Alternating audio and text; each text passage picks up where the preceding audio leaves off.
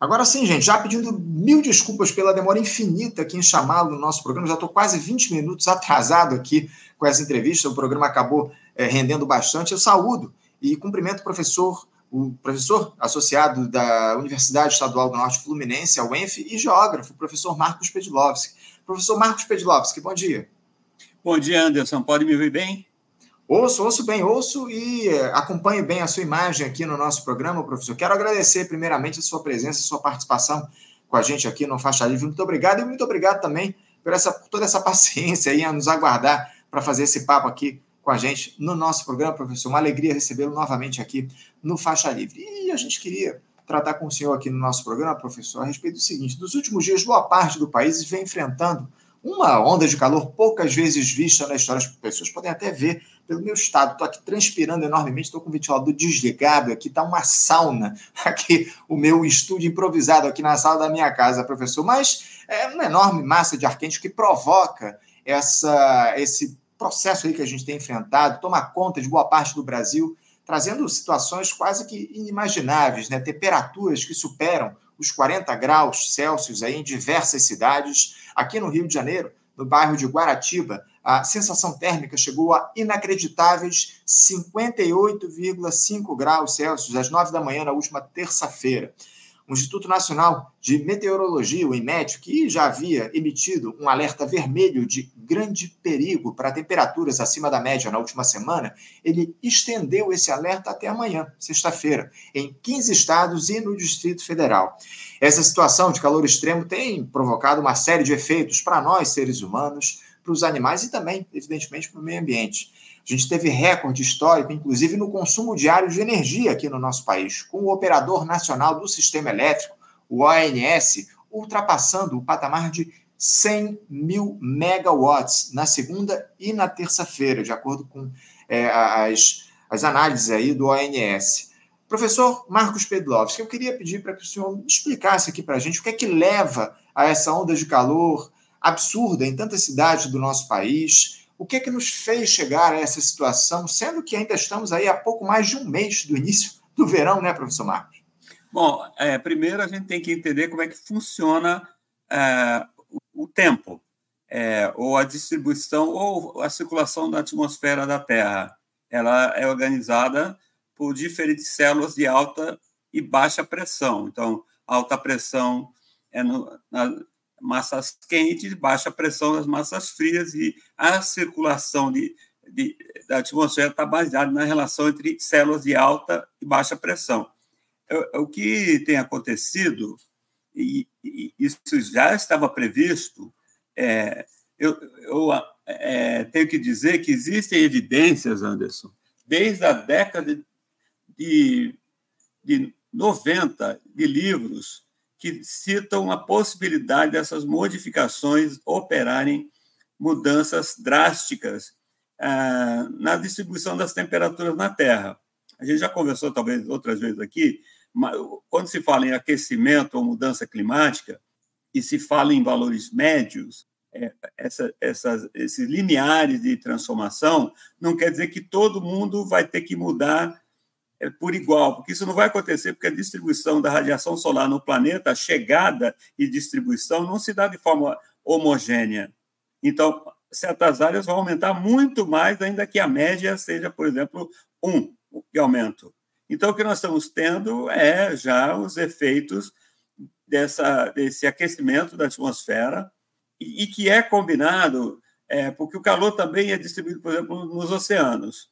É, os oceanos servem como acumuladores e distribuidores de energia. E, para nosso azar, nós estamos tendo, junto com essa modificação geral do clima, estamos tendo, por exemplo, esse período de um El muito forte, que é o aquecimento das águas ali do Pacífico. Então, você.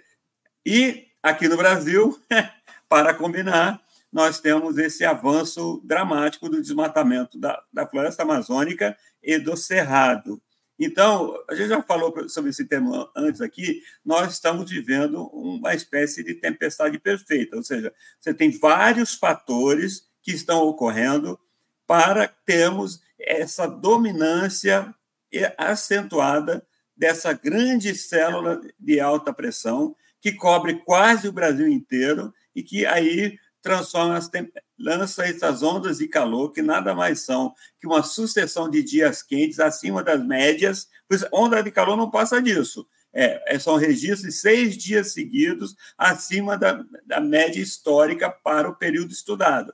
Então, só para te falar, vocês têm estudos sobre quantos, quantos dias, quantas ondas, quantos aumentos, é, qual tem sido o aumento de ondas de calor no tempo. Então, é interessante que nossas, é, nossa média de, de, ondas de calor é de sete dias entre 61 e 1990, e, e isso cresceu para 2011 a 2020 para 52 dias. Ou seja, isso é uma prova cabal que você não é algo que deveria estar surpreendendo, é algo que nós já deveríamos estar tratando para minimizar é, as causas é, locais e regionais que estão contribuindo para esse evento, né? E, e, lamentavelmente que o que a gente tem visto é o contrário, né? Você uhum. está acentuando causas, aquelas causas que nós não podemos controlar, como o El Ninho e é, que são um fenômeno que já está aí, mas que tem sido agudizado, a, o aparecimento e a, a magnitude do El Ninho não se controla. O que poderia estar se controlando é a emissão de de, de, de, carbono, de metano, de outros combustíveis, de outros gases de estufa, você poderia estar controlando o desmatamento, você poderia estar fazendo plano de adaptação climática para as cidades, e, mas ah, no Brasil não se faz concretamente nada para adaptação climática, uhum. e também o desmatamento é, eu sinto dizer que é, se caiu para o nível de desmatamento de 2018, com o governo, primeiro governo Lula, Aí isso é péssimo, é, devia estar zero. Já se desmatou tanto e agora é, você continua desmatando, é, caiu para o nível de 2018. 2018 já foi alto, Anderson. Então, Sim. ficamos com essa discussão que é, apenas é, causa que a gente fique aí é, com essa situação é, insuportável de calor e que eu digo, ainda tem uma dimensão social, né? Que né, tem gente que relativa, relativiza a situação porque pode bancar horas e horas de ar-condicionado. Uhum. Enquanto as pessoas e moram em seu, seus castelos faustosos e os pobres estão morando em casa de 20, 27 metros, 30 metros quadrados, sem nada, passando o calor que estão passando. É, a, a, a questão climática, que é outra discussão que pode ser levantada, é urgente aqui no Brasil, porque os efeitos dessas ondas de calor não se dão de forma igual sobre a população. Né? Uhum, sem dúvida. Essa é a grande questão, né, professor? A questão social, acima de tudo, tem uma influência enorme nos efeitos que provocam aí essa onda de calor. Uh, o senhor trouxe aqui, a gente vai discutir, inclusive, essa questão uh, da, da, emissão de gases, do efeito estufa, daqui a pouco o senhor trouxe aqui para a gente. Uh, mas um, uma pesquisa, professor, vou trazer, inclusive, números que o senhor já até, de alguma forma, trouxe aqui para a gente. Eu vou repetir aqui. Uma pesquisa em parceria entre o Centro Nacional de Monitoramento e Alertas de Desastres Naturais, o CEMADEM, e o Instituto Nacional de Pesquisas Espaciais, o INPE, identificou a formação de áreas com clima árido aqui no país, similar a desertos, no norte da Bahia nesses últimos 30 anos. A intensificação das mudanças climáticas associada à perda da vegetação natural está tornando áreas aí do semiárido ainda mais secas, com a disponibilidade de água em condições similares àquelas encontradas em regiões desérticas. O próprio INPE, o próprio INPE registrou, eh, em média, como o senhor até já colocou aqui para a gente, que eh, o número de dias em que a gente vive em ondas de calor passou a mais de 50 dias por ano. Professor Petilovski, que efeitos essa onda de calor gera para as pessoas, para o meio ambiente e também para a agricultura? A gente sabe bem que o agronegócio aqui no país é um dos principais responsáveis pela emissão de gases do efeito estufa. Eu queria que o senhor falasse um pouco a respeito dos efeitos propriamente ditos, tanto para as pessoas como meio ambiente, mas também para a agricultura, né, professor? É uma questão que a gente precisa trazer. Olha só, sobre as pessoas, todos estão sentindo, vai do desconforto à morte. Então, na Europa, na, no ano passado, quando teve aquela forte onda de calor na Europa, morreu muita gente especialmente muita gente idosa, porque são pessoas que estão em casas que não têm ventilação, é, não têm ar-condicionado. Europa, por exemplo, é muito caro também energia. É, e aí você teve uma mortandade acentuada de idosos. Então, vai desde o desconforto até a morte. É, para o meio ambiente, você tem visto o que aconteceu na Amazônia, é, o completo ressecamento dos rios e a mortandade de, de centenas de golfinhos amazônicos e, e de peixes. Então, e, e, eu diria que é interessante, que eu tenho lido algumas matérias, que o pessoal do agronegócio está reclamando que está muito seco, que atrasou o plantio da soja, em algumas áreas inviabilizou o plantio do milho. E é, agora, quando não tem onda de calor, eles se gabam de ter limpado a paisagem da floresta.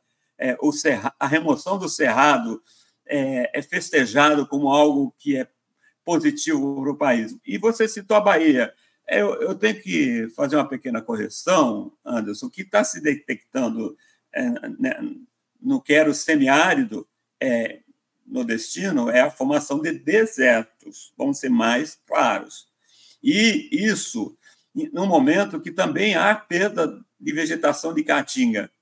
E é por isso, quando você combina, por que, que é na Bahia? É porque lá na Bahia, um, uns programas atrás que eu estive aqui com você, é, eu citei que no, na Bahia hoje, o latifundiário que quer remover cerrado, ele não precisa ir nem na, em lugar nenhum. Ele entra no computador, vai na Secretaria Estadual do Meio Ambiente, faz seu autolicenciamento e pau no cerrado baiano.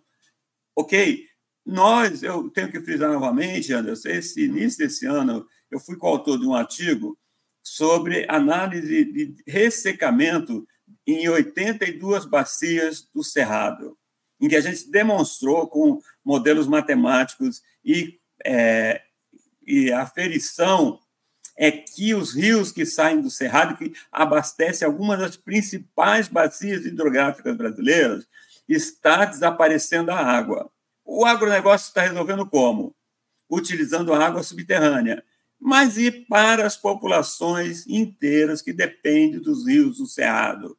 Não vai ter como bombear água do subterrâneo para todo mundo. E mesmo esse artifício vai ter um esgotamento, como já tem certas áreas que abusaram do uso de água subterrânea. Então, é, e aí eu te tenho que dizer o seguinte: por que, que o Brasil não tem um plano de adaptação climática sério? Por que, que nós não estamos falando em políticas de adaptação climática? Eu vou te falar, porque isso custa dinheiro. E custa dinheiro público, porque empresa faz até governança sociocorporativa, mas ela não investe, não cabe ao empresariado ter políticas de adaptação climática, cabe ao Estado. E o Estado brasileiro, neste momento, está completamente asfixiado em todos os seus níveis com o pagamento de uma dívida pública impagável que não é auditada.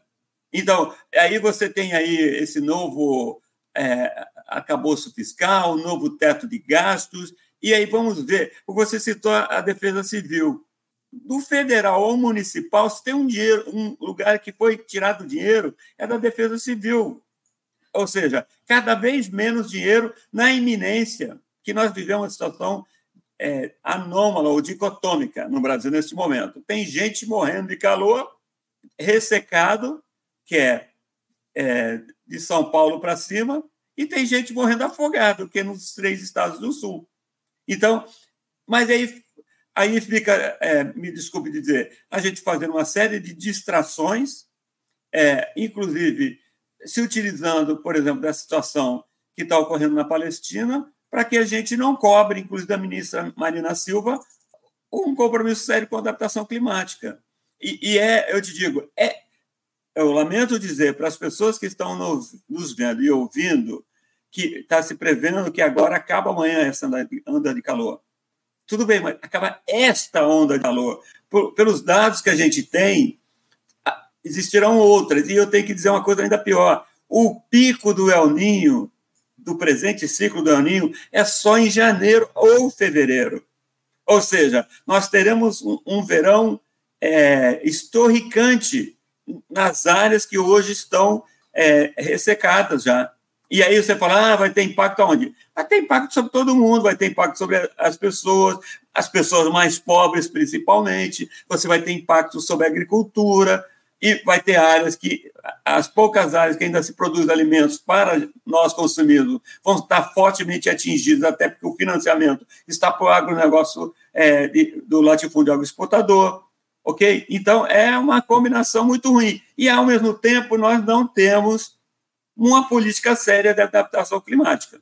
É, a situação é grave, muito grave, professor. Como o senhor muito bem colocou, a gente ainda está longe do pico dessa, do calor aqui no, no, no, verão do nosso país. O verão começa só daqui a um mês, o El Ninho vai atingir aí, como o senhor colocou, o seu pico lá no mês de janeiro. É, é, muito sério tudo isso que a gente tem enfrentado e realmente a gente não tem visto, observado um, um diálogo mais aprofundado em relação a essa questão do calor, das mudanças climáticas, não só no Brasil, mas no mundo inteiro. Aproveitando que eu citei, professor, a emissão de gases, um, um estudo da Organização Meteorológica Mundial, que é um órgão da ONU, e ele, esse estudo registrou que as concentrações atmosféricas de gases do efeito estufa atingiram níveis sem precedentes no último ano.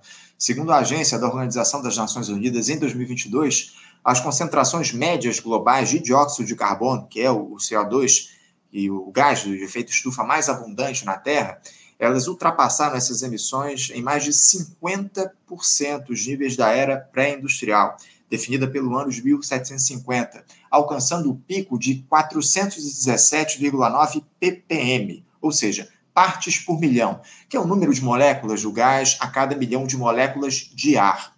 Professor, o planeta está aquecendo muito mais rápido do que o esperado.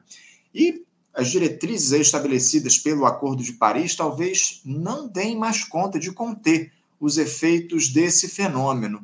Sem alarmismo, professor, mas com informação, com responsabilidade, o que, que ainda pode ser feito para a gente frear essa trajetória rumo ao colapso climático que vai levar, é, inevitavelmente, à extinção da vida humana na Terra? Olha só, primeiro eu quero lembrar, inclusive, que um estudo recente que foi feito é, por um, agência internacional, ainda levanta questões alarmantes sobre a disposição de estados nacionais detentores de reservas de petróleo de aumentar a, a, a extração é, nas próximas, nos próximos anos. O Brasil, inclusive, com a famosa margem equatorial. Então, a situação, se está ruim, poderá aumentar ainda mais a gravidade, porque se todo esse nível de extração estimado ocorrer, é Brasil, Rússia, Arábia Saudita, nesse momento é, pode estar falando que, no caso da Arábia Saudita e Rússia, que vão extrair, estão extraindo menos, tem uns, os limites, o teto de extração, mas os, as projeções dele para extrair muito mais. E, e isso, é, no caso de economias como a do Brasil, é, Guiana, Venezuela, é, sempre se coloca em primeiro lugar a questão da necessidade de, de geração de divisas. Então, nós temos um debate. É, a gente se prepara para a adaptação climática ou a gente gera um crescimento econômico? É, é esse é um debate falso, porque nós poderíamos estar gerando crescimento econômico pensando em tecnologias de adaptação climática, por exemplo. Poderíamos estar desenvolvendo aqui no Brasil e eu tenho que dizer, Anderson, eu, é, a gente tem que sempre levantar uma, uma questão. Toda a modelagem que é feita e, e, aponta que é na zona intertropical que o bicho vai pegar. Para as altas latitudes, isso talvez é, não, não cause essa, esse grau de mudança. Somos nós, né? os países do chamado sul global, que vamos aguentar o, os, os, principais impactos da mudança climática. Então, a gente tem que tomar cuidado e, não analisar os aspectos de, de, diferenciação. E aí a gente vê por que, que por exemplo, é, é, tem essa enxurrada de gente querendo ir para o hemisfério norte. Porque as pessoas já estão sentindo no norte da África, ou na, no, na África Central, ou, ou partes da Ásia, os efeitos dramáticos da transformação. E sabe que existem regiões do planeta em onde há emprego, onde o clima ainda não vai acontecer essa mudança tão aguda. Então, eu tomaria cuidado com essa ideia apocalíptica, porque os modelos climáticos mostram que é, o processo de, de agravamento das mudanças climáticas será diferenciado no planeta, até porque a distribuição da radiação é diferenciada entendeu? Então, por que que lá no hemisfério norte a sede das petroleiras continua tocando o pau como. É porque eles sabem, eles têm os dados científicos nas mãos. Eles podem dar, se dar o trabalho, inclusive, de falar que tipo de transição da matriz energética será, para eles continuarem acumulando é, a, a, o controle da economia global. Porque eu vou te falar, hoje eu apontei no meu, no meu blog uma, a instalação é, de, de um hub de hidrogênio verde aqui no famoso Porto do Açu. Mas, ao mesmo tempo, eu mostrei um mapa onde estarão as fazendas de, de vento offshore, dentro do oceano. E quem controla essas, essas, essas fazendas? Duas dessas grandes áreas são controladas pela Shell e pela Total, uma holandesa, outra francesa. E outro pelo Pôr do Açúcar, é controlado por um fundo multinacional. Então, você está criando. E aí existe um mapeamento de toda a costa brasileira que tá, vai ser, está totalmente loteado por essas fazendas de vento offshore. E quem controla são empresas multinacionais ou empresas controladas por multinacionais. Então, mas para que, que eles querem hidrogênio verde? Para fazer uma transição da indústria deles, combustível não carbonífero, e que a, a custa da desgraça de, de, nossa desgraça. Então, é, mais uma vez, a gente tem que ter uma, uma, um olhar que a questão do debate climático ele é o debate central e é o debate central do ponto de vista da geopolítica. A Beatriz estava falando dessa coisa da China, relação aos Estados Unidos, e é importante saber que quando a gente chega no debate do futuro da economia capitalista, ela passa por uma, uma economia descarbonizada, ok? E só que países como o Brasil possuem uma elite, nesse momento, diferentes matizes de governos neoliberais que estão recarbonizando aprofundando a, a, o aspecto carbonizado da nossa economia, ou seja, é uma aposta perdedora.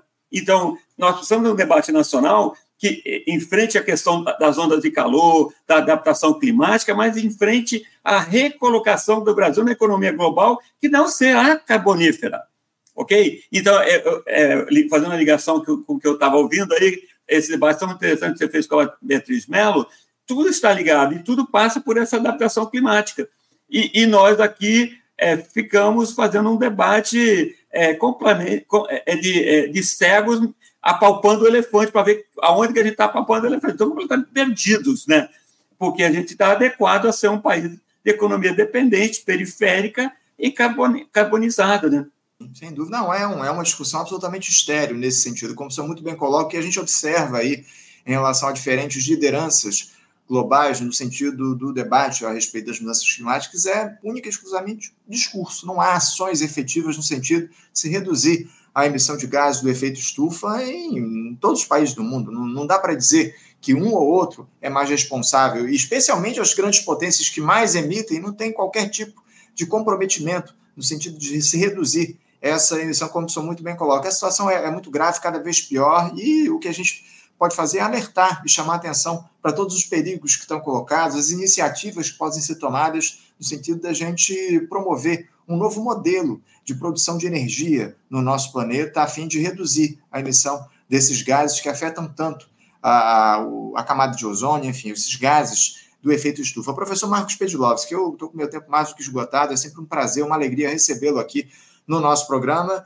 Eu, eu queria é, dizer aqui que eu gostaria de conversar com o senhor em outras oportunidades sobre temas mais alvissareiros, mais tranquilos, mais calmos. Mas, ao que tudo indica, infelizmente, a gente vai ter muita má notícia para dialogar com o senhor, para discutir aqui com o senhor no programa. É uma pena, mas eu agradeço muito a sua disposição para fazer esse debate aqui com a gente, para alertar as nossas, os nossos espectadores a respeito dos riscos que estão colocados em relação às mudanças climáticas. Obrigado pela sua participação, professor Pedlovski. Um abraço para o senhor. Não, eu só quero terminar dizendo que na última vez que eu fui na China, eu fui duas vezes. Os chineses estão com planos de 30, 40 anos feitos e já estão construindo as estruturas de adaptação climática.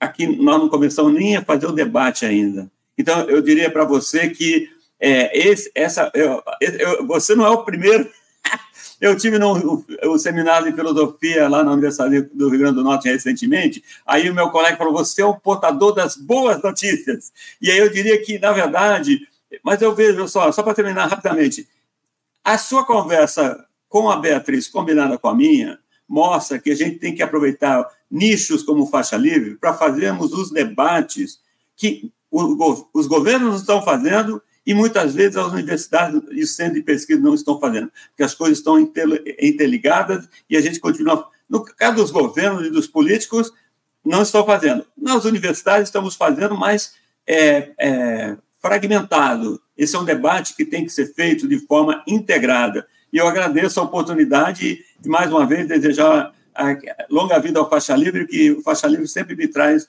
a oportunidade de refletir sobre questões tão importantes. Muito obrigado e um bom dia a todos. E água e sombra. É isso, acima de tudo. Maneira é um debate que precisa ser feito de maneira integrada, de maneira ampla, entre os diferentes setores da nossa sociedade. Infelizmente, a gente não tem observado. É sempre uma alegria, mais uma vez, contar com seu conhecimento, com as suas opiniões aqui, professor. Um abraço para o senhor. Até a próxima. Até a próxima, Anderson.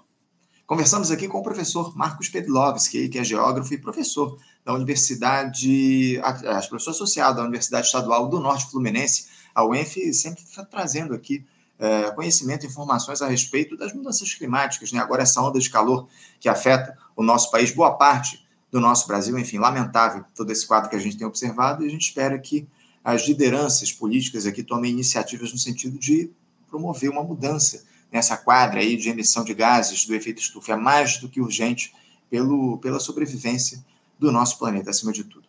Gente, vamos encerrando a edição de hoje aqui do Faixa Livre. Quero agradecer muito a audiência de vocês aqui nesta quinta-feira. Lembrar que amanhã, sexta-feira, é dia de debate aqui no nosso programa. Faremos aí uma discussão importante a respeito, da, aproveitando a proclamação da República aqui na, na última, na última quarta-feira, no dia de ontem, a gente vai falar um pouco a respeito sobre soberania nacional, enfim, sobre emancipação do povo brasileiro, sobre a ideia da res pública aqui no nosso país. A gente vai fazer um debate aprofundado.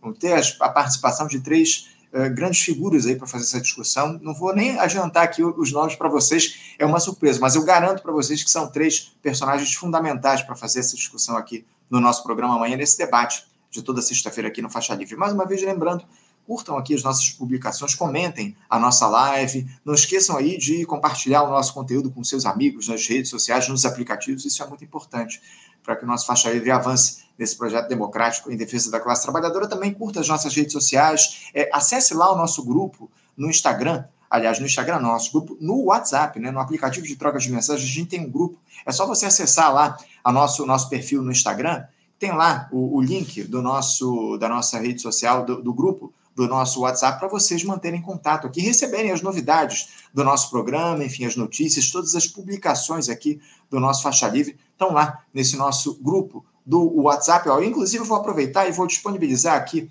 esse o, o link de acesso no nosso WhatsApp, nosso grupo, para vocês acessarem. Está aí embaixo o link de acesso ao nosso grupo, mas ele também está disponível lá no nosso perfil no Instagram. É só acessar as nossas redes para que você tenha acesso aí as informações que o Faixa Livre publica aí, com o nosso Faixa Livre compartilha com vocês, que a gente produz aqui com, tanta, com tanto, tanto amor aqui para vocês, espectadores que nos acompanham já há quase três décadas. Muito obrigado mais uma vez pela participação de vocês. Desejo a todos uma ótima quinta-feira e amanhã, a partir das 8, estaremos de volta com mais uma edição do nosso Faixa Livre. Um abraço a todos, até amanhã. Você, ouvinte do Faixa Livre, pode ajudar a mantê-lo no ar faça sua contribuição diretamente na conta do Banco Itaú. Agência 6157. Conta corrente 99360, dígito 8. Esta conta encontra-se em nome do Sindicato dos Professores do Município do Rio de Janeiro e região, o Simpro Rio, uma das nossas entidades patrocinadoras, mas seus recursos são destinados exclusivamente para o financiamento do nosso programa. Você pode fazer sua doação de qualquer valor, utilizando também a nossa chave Pix, que é ouvinte@programafaixalivre.com.br. Sua contribuição é fundamental para a manutenção desta trincheira progressista no ar.